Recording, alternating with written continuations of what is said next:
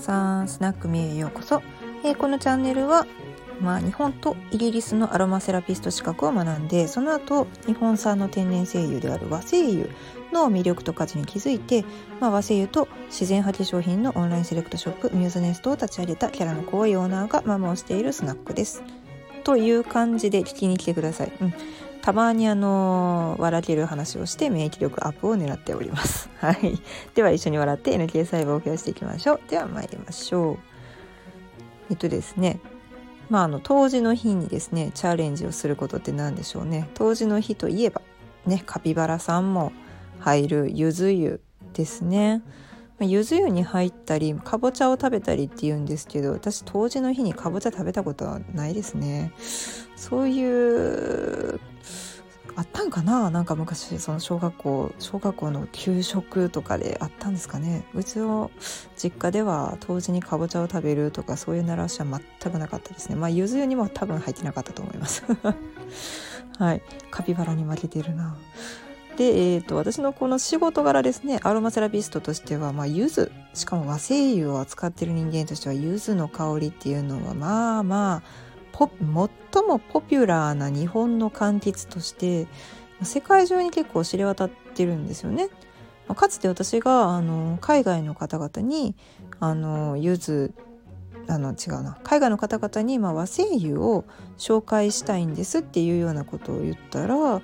何て言うんですかねこう越境 EC のお手伝いをされてる方っていうか、まあ、企業の返答ですよね。まあ、そういうサイトを作りたいんだみたいなことを問い合わせしたところ返ってきた返事が、まあ、和製油って言っても柚子とかも市場に出回って溢れ返ってるんであのあんまり今から参入しても意味ないですよみたいな感じの返答が来たことがあるんですよね。これすごいですね。あの執念深いんですかね私は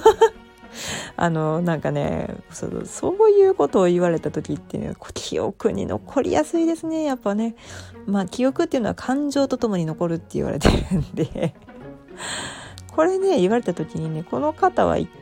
多分何にも知らないんだなと思いながらああそういうそういうふうにまあ考える人がいるんだなみたいな。それかそういう人の方が多いのかな？みたいな感じで受け取りました。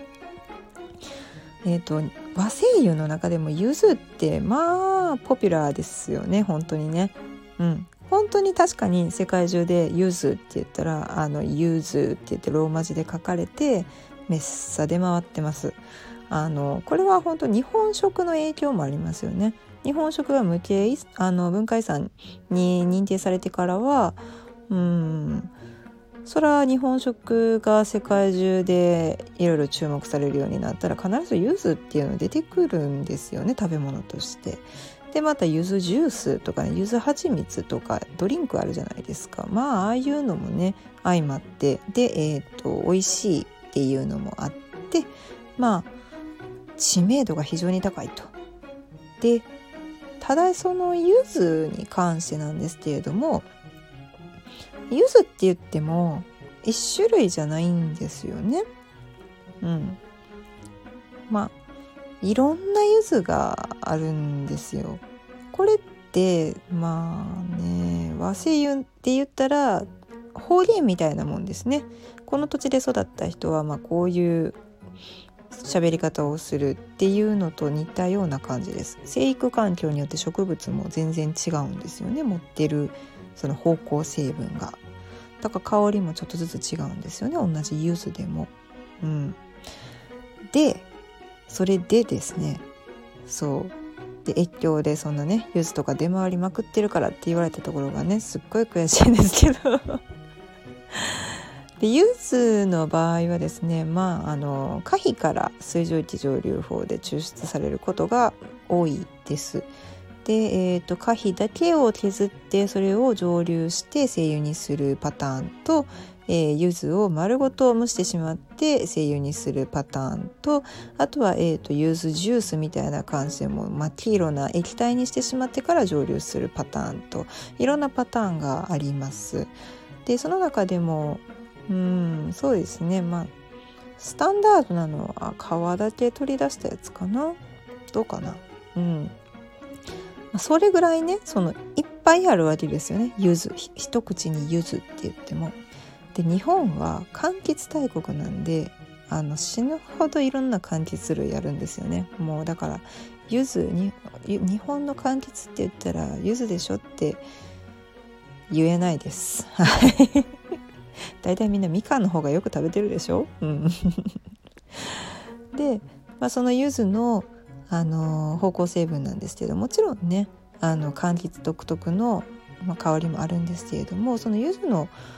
香りの特徴としてはえー、っとまあ、不思議なんですけれども通常柑橘類だったら結構その覚醒作用というか、まあ、頭すっきりリフレッシュ系っていう感じなんですね。ただ柚子に関しては論文が出ていて、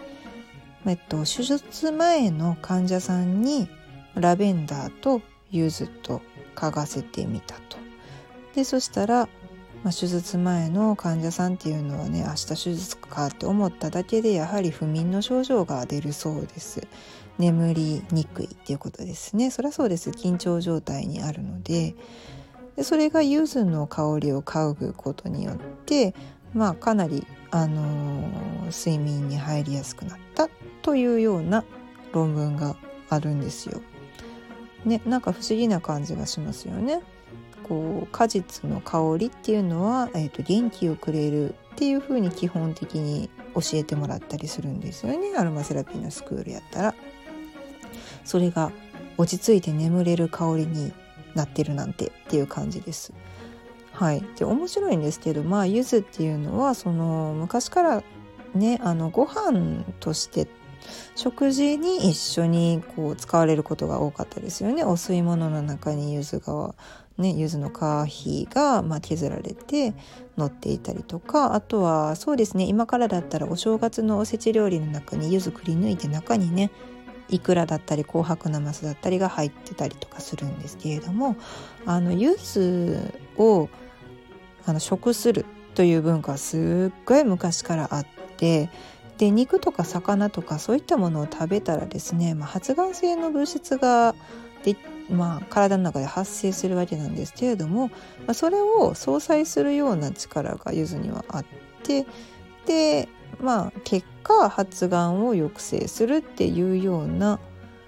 効果があるよっていうレポートもあったりするんですよね。全てが全てそのめちゃくちゃしっかりと検証されて薬にまでなってるかって言ったらそれはそう薬にはなってないわけですよ。うん、ただその昔からあの人々は食事の中でうまいことその柚子を取り入れて、えーと、健康維持をしてきたっていうことですね。はいこれが面白いところです。まあ現代ではカピバラさんとかもね柚子湯に入って1年の健康を願ってるかどうかわかんないんですけど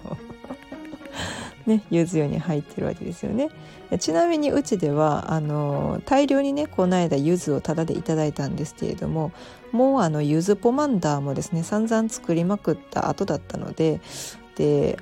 あの草ほっといたらねカビたりとか腐っちゃうわけですよみかんと一緒で。無農薬やしワックスとかかかってないし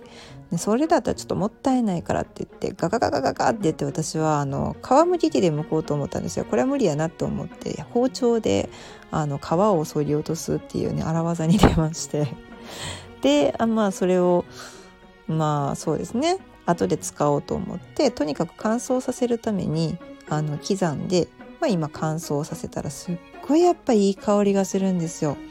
ね、あの花皮の中に油胞って言って油ねあの芳香成分がいっぱい詰まったその精油の素が入っている油胞が、まあ、あの皮のブツブツだと考えてください。うん、だから皮をね刻むとものすごいいい香りがするんですよね。私台所に立つの大嫌いなんですけど、まあ、その刻む作業だけはなんかこう虫にマインドフルネスでやってましたね。ただ皮取った後の実どうしようっていう感じなんですよね。なんかそのすごい新鮮っていうわけでもないしこれをジャムにしてって言って私はこの間ブドウで失敗したよねとか思いながらでたどり着いた結論がえ塩漬け保存。いやなんで砂糖じゃないのって思いましたよね、うん、思いますよね。蜂蜜とか砂糖ちゃうねやみたいな。うちの家にある砂糖がねきび糖なんですよ。だからねちょっとね砂糖でつけるのもったいないなって思っちゃったんですよね。きび糖と黒糖しかなかったんで。これやったらちょっともったいないなと思ってそこに塩あったんで大量に。とりあえずよし塩漬けにしてみようと。まあ保存する分にはね塩でも砂糖でもあの だいたいちょっとね全然違うものが出来上がりますけれども、まあ、保存保存目的であれば塩漬けでええやろうという形で一回塩であのつけてみましたそしたらまあええ感じにやっぱ腐らないんですよね塩大量にあの つけると。でまあ数日経っても全然こう水分は出てますけれどもまあほぼほぼ何て言うんですかね、まあ、梅干しの作り方と同じような感じですよね。ほぼほぼ水分のものを塩につけたからまあ塩が溶けきるまではチャポチャポになるやろうなって感じなんですけどそれをうんお風呂に入れてみようかなって思ったんですよね。もう自分で人体実験シリーズですよこうなったら。もう柚子の皮っていうのは他の柑橘に比べて結構ね刺激が強いんですよね皮膚刺激。あの柑橘の中でもまあ比較的マイルドなものもあれば柚子の精油っていうのは割と直接肌につくと痛いピリピリするっていうのがあるんです私それ一回あのハワイで失敗したことがあってティッシュに垂らしてあの枕元の上の方に置いとけばよかったものを下の方に置いちゃったんであの寝返りを打って二の腕がヒリヒリしてその場ですぐシャワー行ったっていうね。すっごい失敗談あるんですけど、まあ、柚子の皮のうん芳香成分をそのままお風呂で浮かべるのは良くないなと。子供もいるし。うん、で考えたのが知人がですねえーと、ベルガモットやったかななんかあのー、まあちょっとね古くなってきたようなやつとかを使い切っちゃうために、まあ、入浴剤として使いたいけれども、まあ、塩に混ぜてそのままやったらやっぱりピリピリするから蜂蜜使ってみたら大丈夫やったっていうね話を聞いたんですよね。なのでまあよしじゃあこの塩漬けにしたちょっと実の方と蜂蜜と混ぜたらどんなもんになるかやってみようともう名前だけ聞いたら美味しそうじゃないですか。塩蜂蜜漬けの柚子です まあでもね私ね皮の方をつけた方が良かったかなって思うんですよ。まあ実やったからね。実はもう速攻絞ってジュースにするべきだったかなって思います。ただまあ蜂蜜と塩のまあおかげで肌がねツルツルになるんですよ。もう入浴してる間もちょっとツルツルしてるなっていうのが分かるぐらい。うん、でまあ香りはねやっぱ皮をそれなりに入れないといい香りはしないんですよ香りの元は皮にあるから。で結果どうやったかっていうとまあ幼稚園児の肌でも、まあ、痛くなったりしたらすぐ上がりやって言ってたんですけど普通に使ってましたね。で、えーと、私も普通に長時間、まあ、長時間使ってやっと最後の方うんちょっとピリッとしたかなぐらいの、うん、刺激でした。まあ、だからやっぱり皮にね含まれてる芳香成分とかが、まあ、皮膚刺激のもとになってるんだろうなっていうのは分かりますね。うん、中の作状部分まあ、いわゆる身のプチプチの部分にはあんまりそういう成分はないのかもしれないなと。っていうかまあただねそのね身と塩と蜂蜜を湯の中で絞っとったらただのあの柚子ジュース風呂みたいな感じやんってちょっと突っ込みたくなりました自分自身で。アホやなって思いながら自分で あのお風呂使ってましたね。はい、かあのそうそうそうあのそういうね皮膚刺激があるから、えーと、柚子の実はそのままお風呂に入れて、あのー、ちょっとほのかに柚子が香るぐらいで止めておく方がいい方々もいらっしゃいますし、まあ、私みたいに肌強いし あのなんなら自分で実験できるっていうような方はチャレンジしていただいてもいいと思います。そうあの蜂蜜でもピリピリするようやったらね牛乳混ぜようかなって思ってました。これ冗談じゃないんですけど本当にあるんですよそのそのなんだろう機材つまり精油を溶かすものとして牛乳っていうね候補があるんですけど私それをやるとねお風呂の掃除大変になるからちょっと嫌やなって思って蜂蜜にしてみました。というわけで、えー、当時の日に、えー、蜂蜜塩つまりなんだろうハニーソルトゆず湯に入ったよというお話でした。本当にこんな感じですみません、まあ、自分で実験する分にはちょっと許していただきたいなと思います。あのお客様とかね あのセミナーとかする時はちゃんと失敗談を交えてあのこれはちょっと真似しちゃダメよっていうあのしくじり先生みたいな感じでいこうと思ってますのでよろしくお願いします。というわけで今日もあのミューズネストオーナーのみゆがお届けしました。オーラちゃんで楽ですね。これからもよろしくお願いします。はい。では今日も良い一日をお過ごしください。ではまたお会いしましょう。